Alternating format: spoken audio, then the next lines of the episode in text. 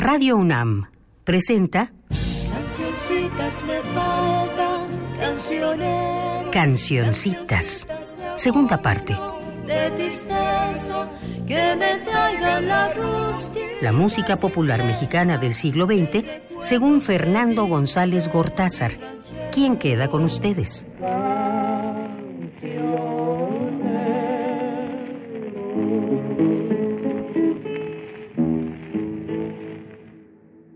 Damas, caballeros, el milagro ha sucedido.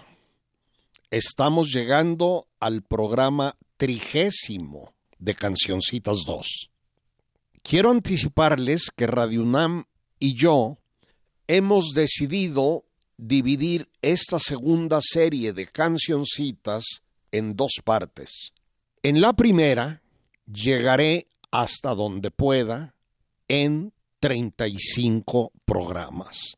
Después vendrá un lapso en el que nos separaremos para reanudarlo cuando el tiempo y mis fuerzas lo permitan, que espero sea bastante pronto.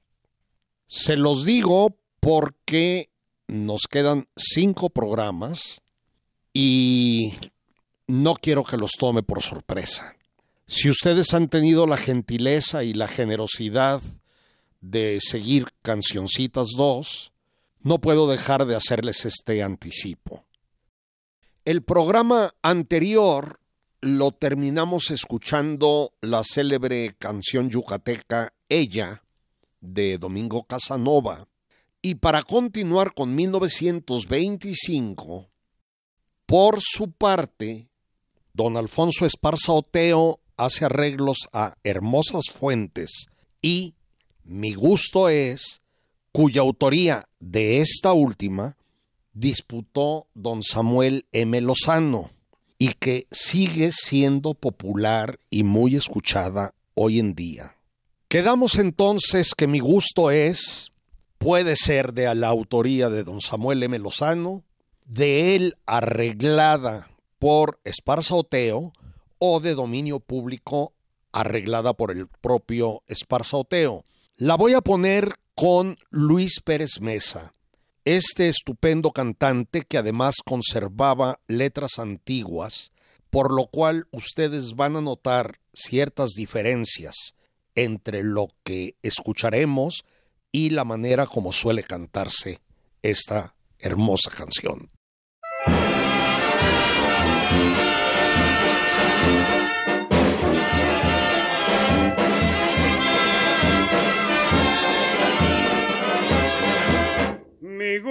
Gusto es y quién me lo quitará. Solamente Dios del cielo me lo quita, mi gusto es el amarte jovencita, tope en eso, tope en eso y no olvidarte a ti mi gusto es y quién me lo quitará.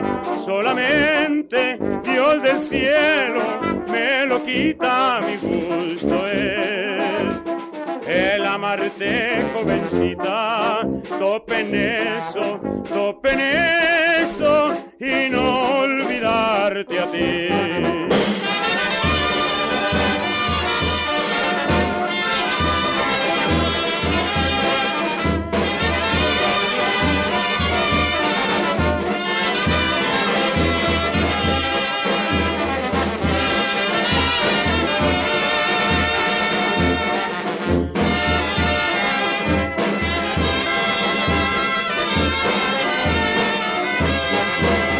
Jovencita, yo te de seguir amando, mi gusto es.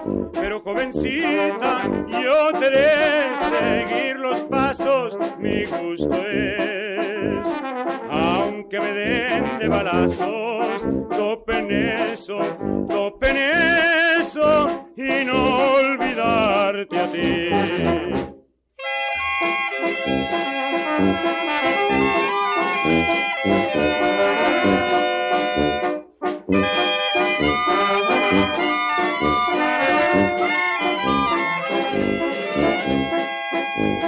Aunque me den de balazos, topen eso, topen eso y no olvidarte a ti.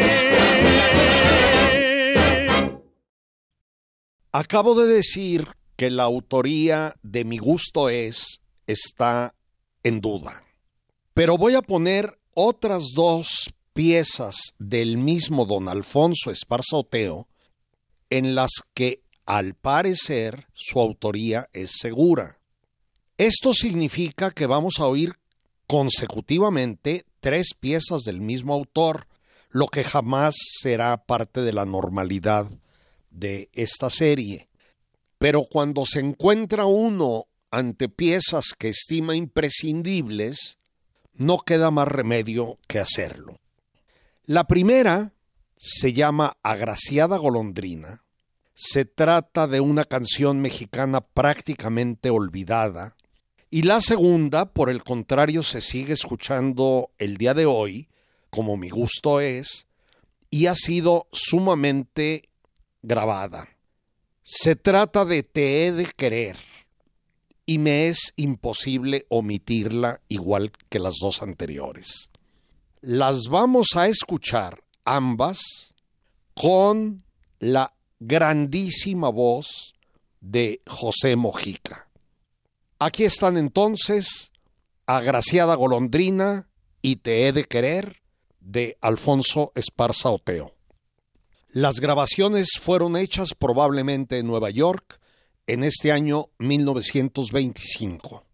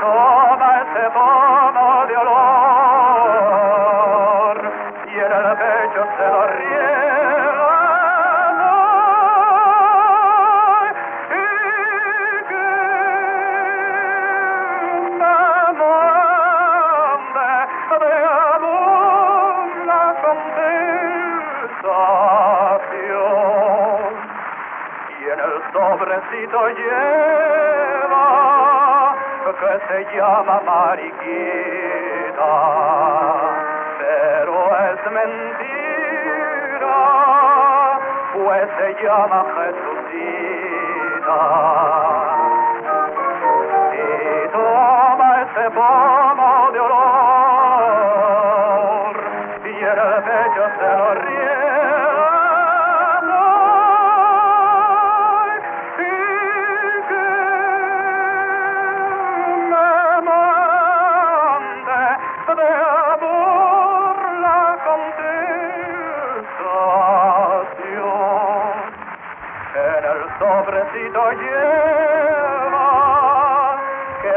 mamma Marikita, pero es mentira, pues se llama Jesucita.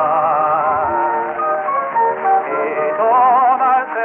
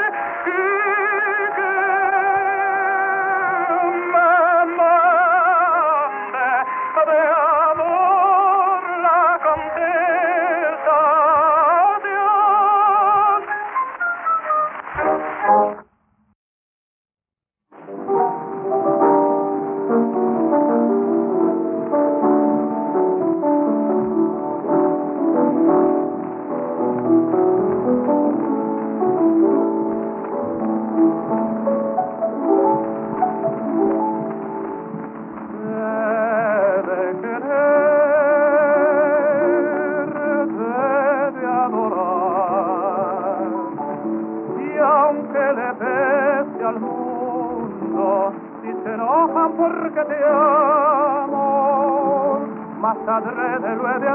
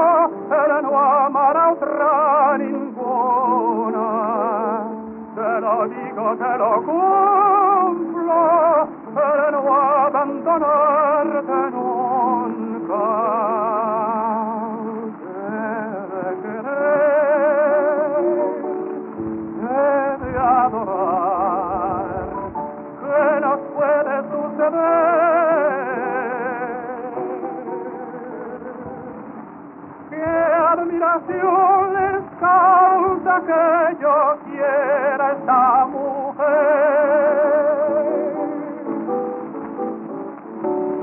Te lo digo, te lo cumplo, no amará otra ninguna.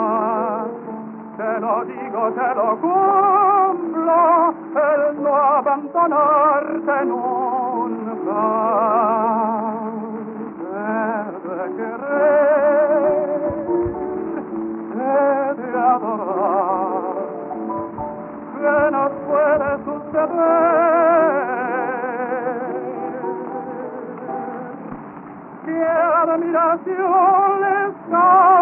Que yo esta mujer?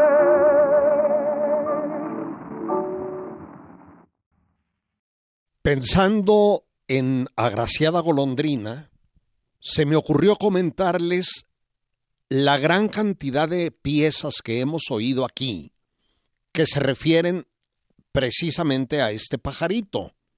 Yo tengo para mí, sin embargo, que hay más canciones referentes a palomas que a golondrinas, aunque aquí hayamos escuchado más de las segundas.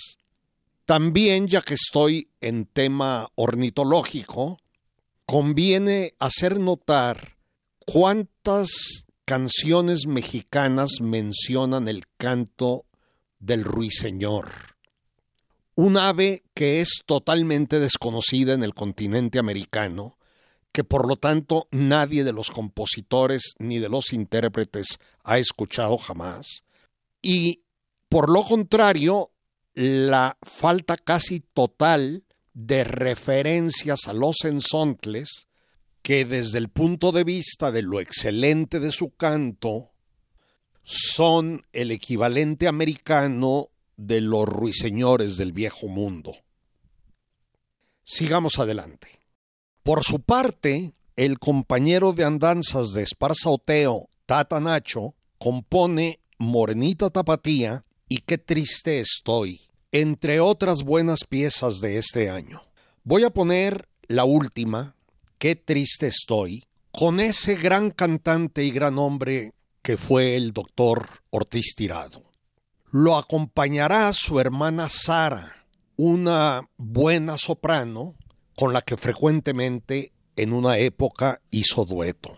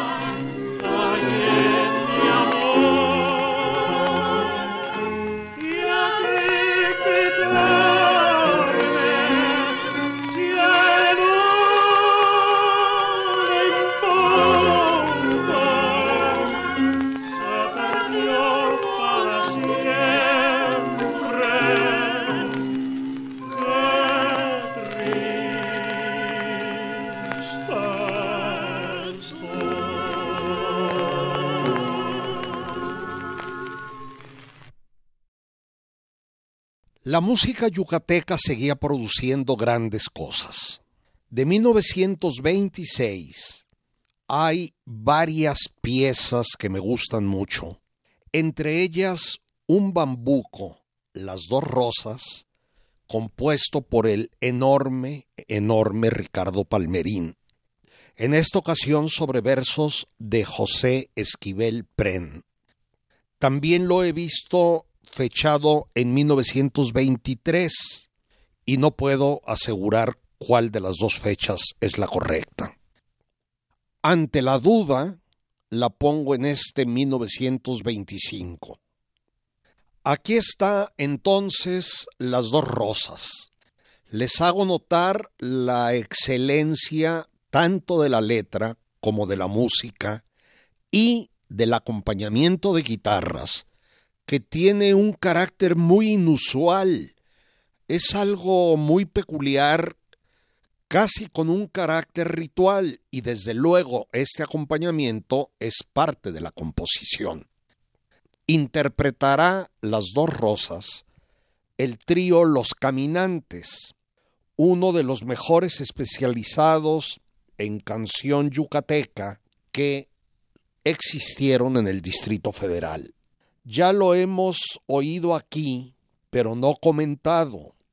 Debo aclarar que existen varios tríos con este nombre, Los Caminantes, tanto en México como en otros países del que estoy hablando fue integrado, como ya dije, en la Ciudad de México hacia la mitad de los años 70 del siglo XX, integrado por tres cantantes de origen yucateco. Oigamos entonces con ellos las dos rosas de José Esquivel Pren y Ricardo Palmerín.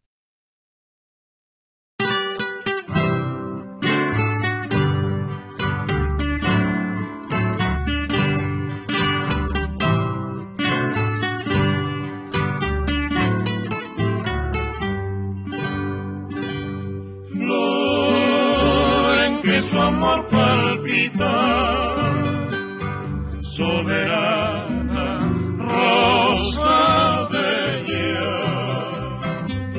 Dime quién es más bonita,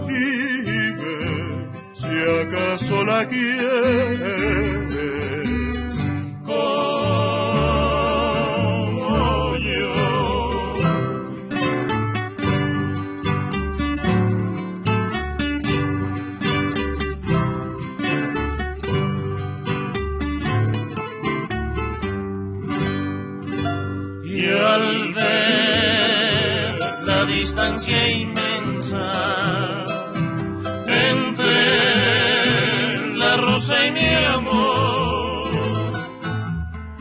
Enrojeció de vergüenza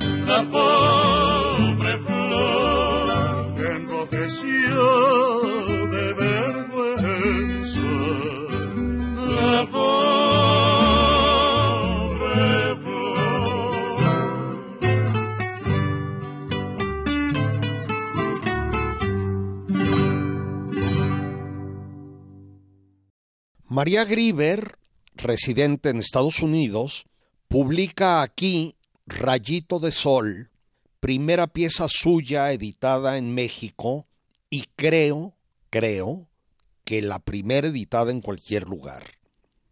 Por otra parte, empieza a darse a conocer la hermosa y simpática Lupe Vélez, que ya mencioné, por su intención eterna de volverse cantante, sin éxito, y por su terrible final. Aparece, pues, Lupe Vélez cantando piezas de Estados Unidos y bailando Charleston, o Charleston, como ustedes quieran. En otra cosa, el investigador Higinio Vázquez Santa Ana publica sones, corridos y canciones y antología de canciones, cantares y corridos mexicanos, ambos valiosísimos. En Nueva York, donde vivía, el dueto colombiano de Briseño Yáñez, ya escuchado aquí varias veces, seguía grabando incansablemente piezas mexicanas. Gracias a ellos tenemos mucho material que hubiera desaparecido sin remedio, o al menos que yo desconocería. Voy a ponerles dos grabaciones de este dueto tan importante para nuestra música, hechas en este 1925. Una de ellas es la canción mexicana llamada La Indita y el Ranchero. Por favor recuerden que cuando digo canción mexicana, no me estoy refiriendo a una nacionalidad, sino a un género musical por sí mismo, del que ya hablé en Cancioncitas 1. La segunda pieza que oiremos sin interrupción, llamada No se los mando decir, es una de la infinidad de canciones de todo tipo dedicadas a criticar las modas femeninas, la ropa, los peinados, los afeites o maquillajes de estos años 20, tan revolucionarios con respecto al pasado inmediato. En esto se parece al foxtrot Las Pelonas, que ya oímos recientemente, pero sin el tono festivo de este. Los autores de La Indita y el Ranchero son para la letra E. F. Mendoza y para la música Fernando del Castillo Guido. En el caso de No se los mando decir, la letra es de Martín Galas, seudónimo de Edmundo Fernández Mendoza, y la música de el mismo Fernando del Castillo Guido, compositor del que ignoro todo.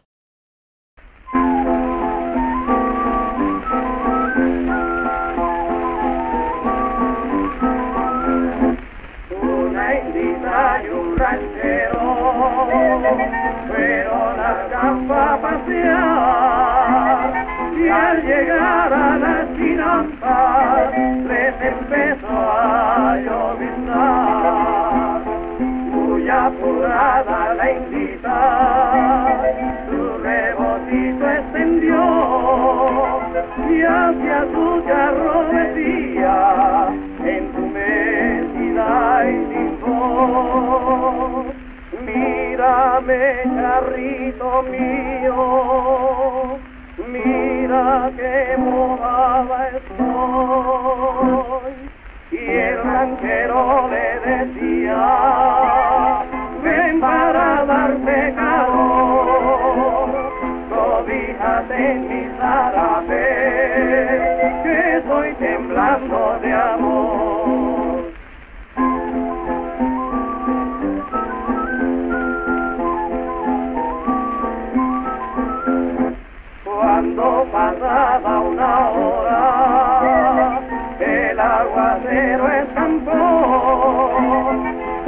el ranchero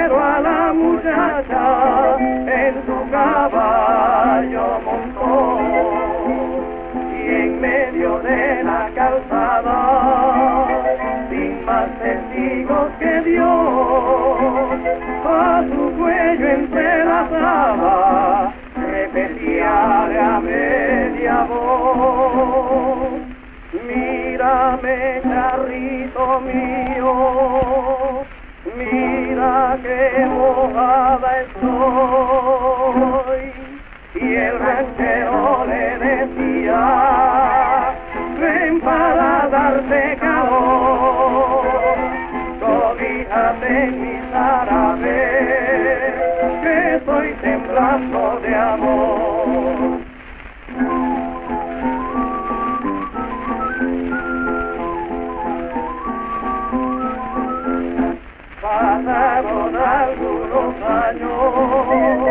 Y la indita se casó, pero no con el ranchero al que por fin olvidó. Y en una noche lluviosa, recordando su pasión, a la puerta de la indita,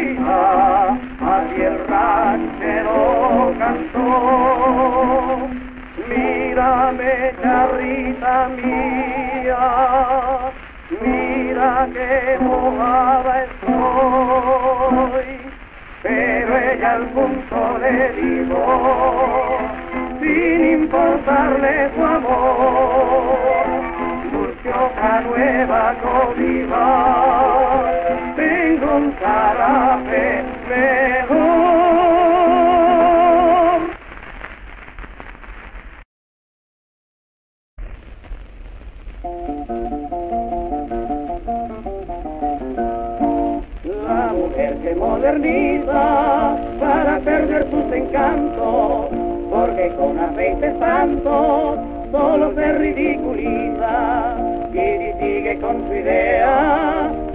difícil que muy pronto no hay en el planeta un tonto que en las hermosuras crea.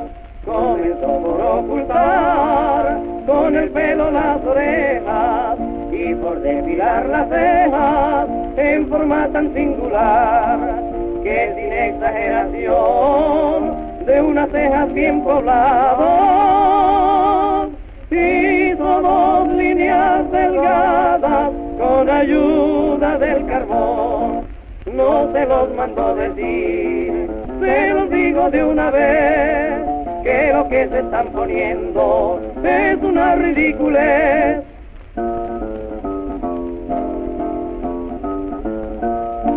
Siguió por usar pintura de tal modo que hoy en día gasta una trapalería decorando su figura.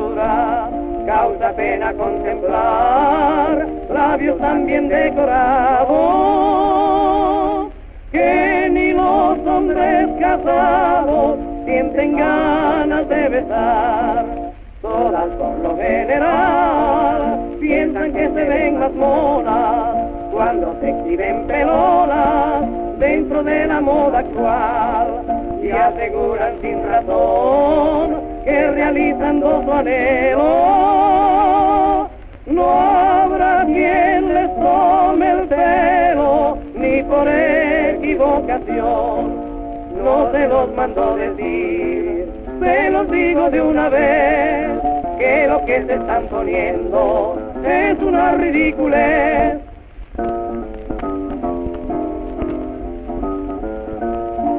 Ahora vemos por las calles muchas mujeres modernas que van luciendo las piernas hasta en su menor detalle. Más los hombres que las miran con tantas ridiculeces hacen bromas muchas veces de las planchas que se tiran, pues son raras excepciones no hay una que no presuma de que baila, bebe, fuma y hace el flirte los salones. Y por eso los fifís ya no piensan en la boda. Mientras imperen la moda y los vicios de París, no se los mando decir, se los digo de una vez que lo que se están poniendo es una ridiculez. Aunque también se mencionan 1919 y 1926, es probable que haya sido en este 25 que nació Yolanda Vargas Dulce en la Ciudad de México, personaje singular, polimorfo y verdaderamente incansable. Se le recuerda como autora de teatro, de telenovelas, de guiones cinematográficos, también fue próspera empresaria, pero más se le recuerda o se le debiera recordar como historietista. Ella escribía los textos de El Memín Pinguín a partir de 1945, que originalmente dibujaba Alberto Cabrera y luego Sixto Valencia Burgos, y también escribía Lágrimas, Risas y Amor, que todo mundo conocía como Lágrimas y Risas. Ambas, sobre todo esta segunda, eran increíblemente populares y de lectura obligada para infinidad de personas. Se dice que fue la escritora o escritor mexicano más leído de todos los tiempos. En fecha no aclarada, pero temprana, formó con su hermana Elba el dueto Rubia y Morena, seguidor de las hermanas Águila hasta en el color del cabello y en el nombre. Ignoro cuál de las hermanas hacía la primera y cuál la segunda voz. No era, desde luego, un gran dueto.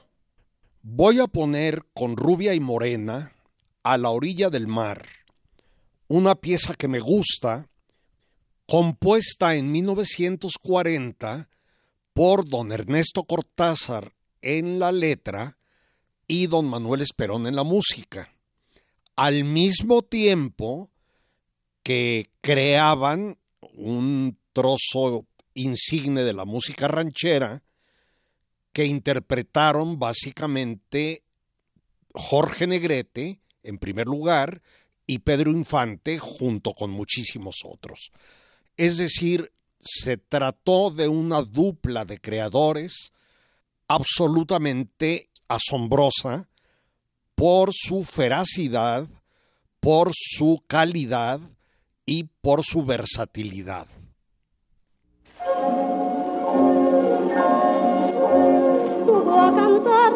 Ti la canción que aprendí a la orilla del mar. Yo llevo en mi corazón con el último adiós que me diste al partir. Enamorado de ti, es mi faro tu amor y mi luz tu mirar. Muero de pena al partir, pues yo quisiera vivir a tu lado no más. Me voy noche tibia y sensual de calor tropical y solo con mi triste pena. Si tú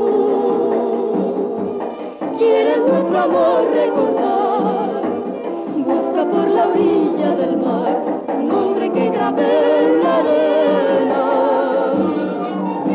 Me voy, pues sin ti no puedo vivir angustia de mi soledad. Adiós a la que entregué el corazón, al amor que fue mi ilusión, aquella noche tropical.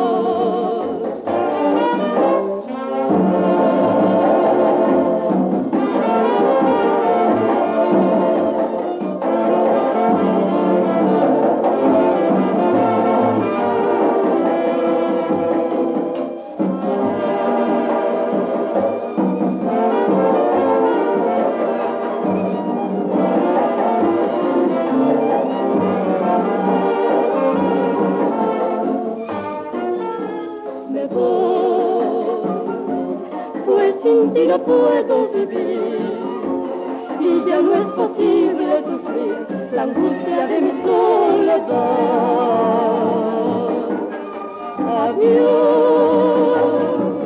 a la que entregué el corazón, al amor que fue mi luz, aquella noche tropical.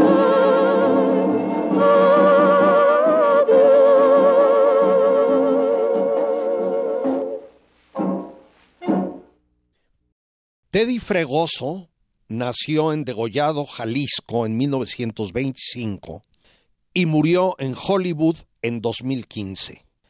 Escritor, compositor, publicista, que dirigió en California la campaña presidencial del después presidente Carter, próspero empresario de radio y televisión en Estados Unidos, donde vivió muy largamente. Hermano del torero Carmelo Torres, él también fue torero, estudió actuación con Sequizano y en el Conservatorio Nacional de Música.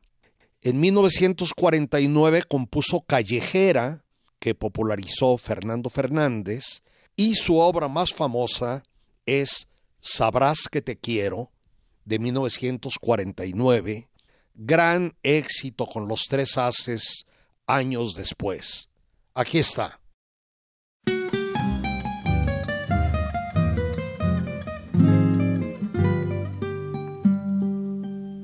Cuando puedan mis noches hablarte y logren decirte lo que eres en mí, cuántas cosas irán a contarte cuántas otras sabrás tú de mí. Que te quiero, sabrás que te quiero, cariño como este jamás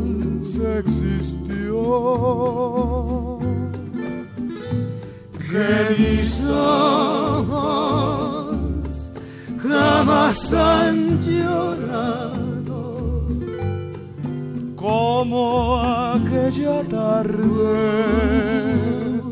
que te dije adiós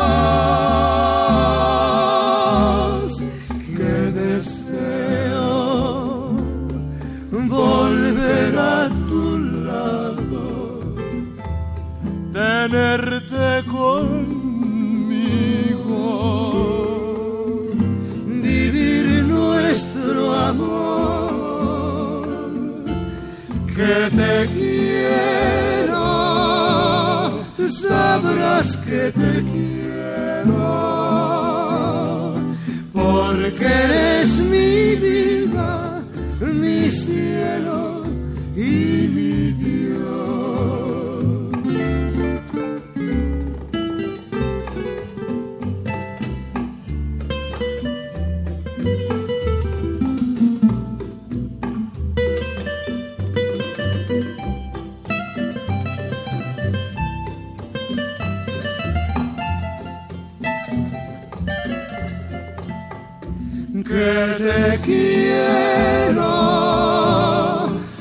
Sabrás que te quiero, porque es mi vida, mi cielo y mi Dios,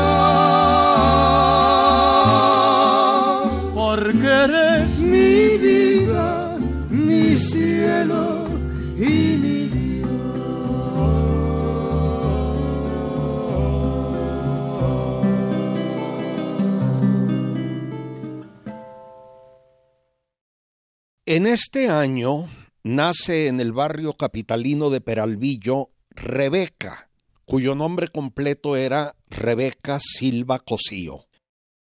Murió en Guadalajara en 2002. Una de las últimas intérpretes, entre comillas, oficiales de Agustín Lara, estrenó las últimas composiciones del músico poeta. Fue hermana de la también buena cantante e intérprete del propio Lara, Lupe Silva, que lamentablemente se distrajo con otras actividades, por lo que su carrera de intérprete fue dispersa, discontinua. Rebeca quedó huérfana de padre a los 11 años y a los 16 contrajo un matrimonio infortunado del que huyó a Monterrey a los pocos años. Allá empezó a cantar en la radiodifusora XEFO, presentándose como Rebeca, la voz de Monterrey. No sé cuándo regresó a México, pero aquí empieza a trabajar en centros nocturnos ya bajo el nombre, el sobrio nombre de Rebeca Secas. Allí la conoce Agustín Lara y ella adopta como pieza de presentación su bolero Señora Tentación, así como otras piezas del compositor. Tenía una personalidad fuerte, difícil, y la llamaban la temperamental.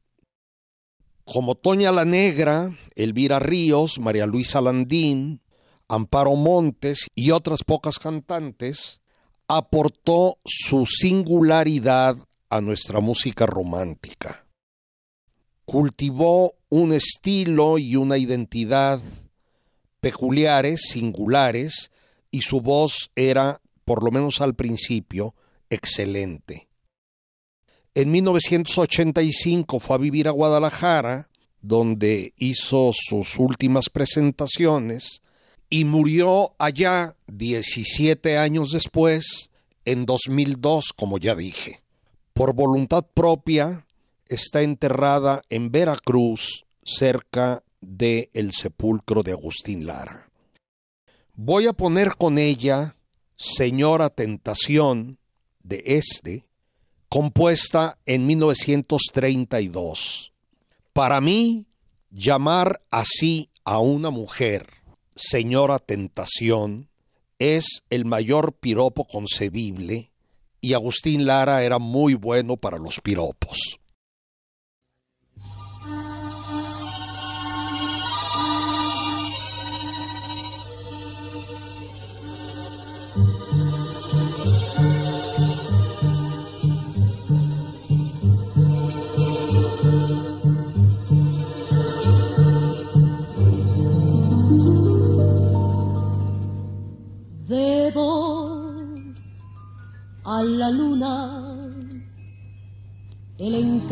Encanto de mi fantasía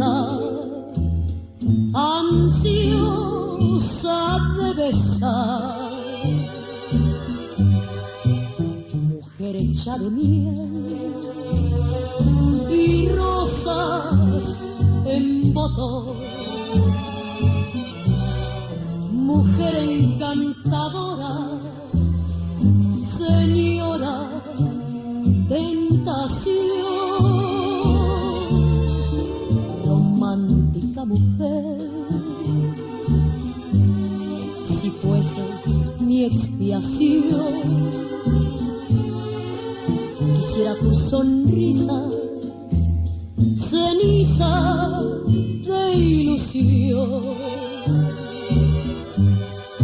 Quisiera el sortilegio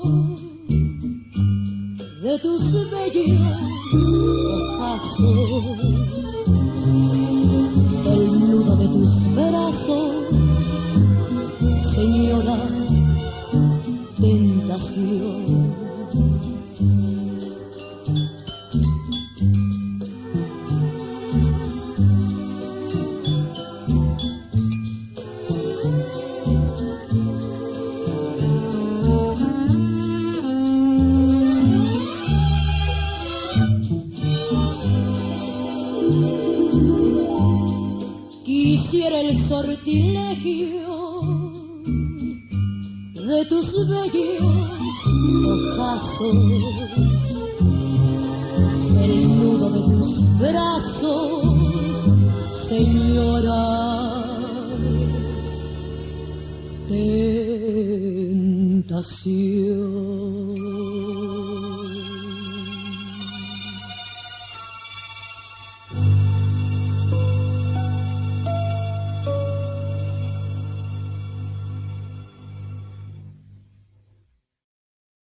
En este año, o en 1926, según distintas versiones, nació en la Ciudad de México María Elena Márquez, muerta allí mismo en el año 2008.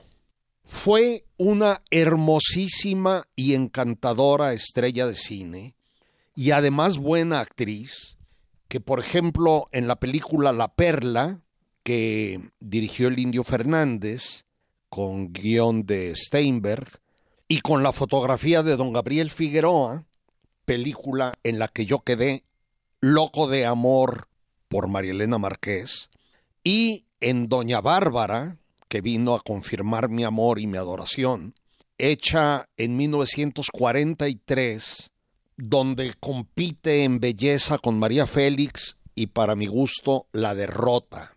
Es decir, María Elena Márquez era una actriz cotizadísima. En algún momento les leeré, porque es interesante, cuánto ganaba cada uno de los actores y actrices mexicanas de la época dorada, como se le ha dado en llamar, que de dorada no tiene mucho, pero una versión afirma que fue su vecino, el importantísimo director Fernando de Fuentes, quien la invita a incorporarse al cine y convence a sus padres de que se lo permitan. También filmó alguna cosita en Hollywood. Se casó con el actor Miguel Torruco, que jamás alcanzó la popularidad de ella. Pero pocos recuerdan que cantaba bien, incluso hizo grabaciones de discos. Voy a ponerla en uno de los duetos que hizo con Jorge Negrete en la película Así se quiere en Jalisco, que dirigió su posible descubridor Fernando de Fuentes en 1942. El sonido no es bueno y con frecuencia la voz del galán opaca a la de ella, lo que es una lástima. Se trata de la canción Bonita Guadalajara de Ernesto Cortázar y Manuel Esperón.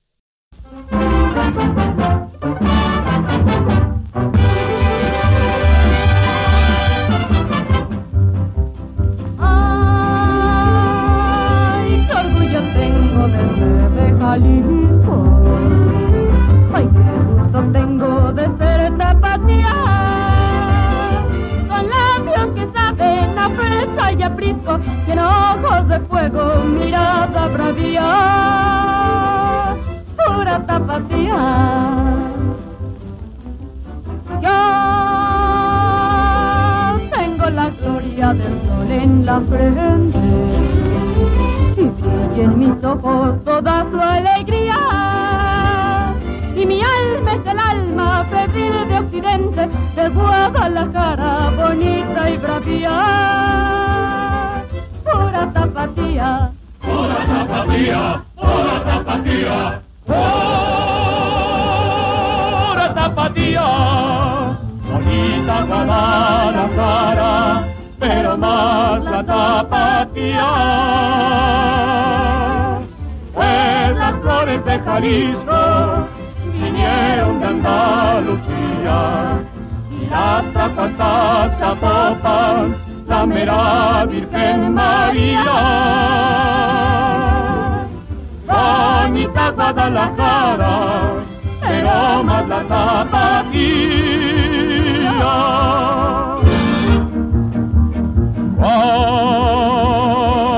Cuando yo me muera, como me cuadrará tener un mariachi cerca de mi lecho y el último aliento al cielo derecho, el nombre bendito de Guadalajara, soltar de mi pecho. Gritos de mariachis en noches de plata, balonas que vibran sobre el campo verde ese es mi Jalisco, valor sin bravata. Jalisco no pierde, porque cuando pierde, Jalisco arrebata. Jalisco arrebata, Jalisco arrebata,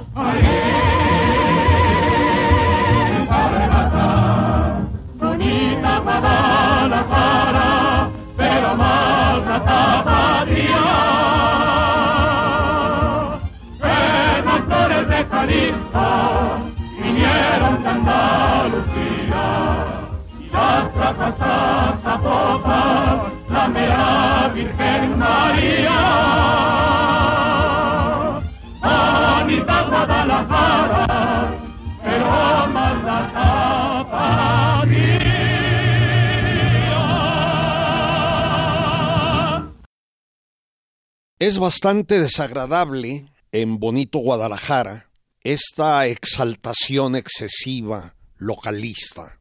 Y también es desagradable el que Negrete diga, así es mi Jalisco, valor sin bravata. Jalisco no pierde porque cuando pierde, Jalisco arrebata. Es decir, valor sin bravata e inmediatamente después suelta la bravata.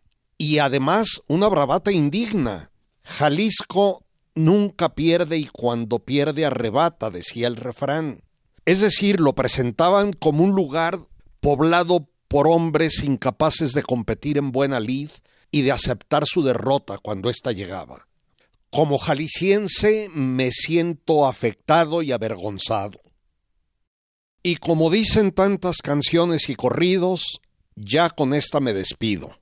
Espero que estemos juntos en el siguiente programa. Gracias. Abrazos para todas y para todos. Así es como llegó a ustedes un programa de la serie Cancioncitas, segunda parte. Selección musical y conducción de Fernando González Gortázar. Realización y montaje Omar Tercero. Cancioncitas fue una producción de Radio UNAM.